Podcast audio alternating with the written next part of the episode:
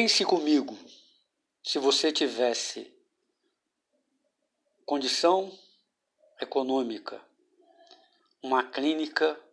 especializada com todos os critérios epidemiológicos, sanitários e científicos, para você tomar a vacina, ser acompanhado se tiver algum efeito colateral adverso, qualquer problema, o que você iria preferir? Ficar nessa longa espera de fila ou talvez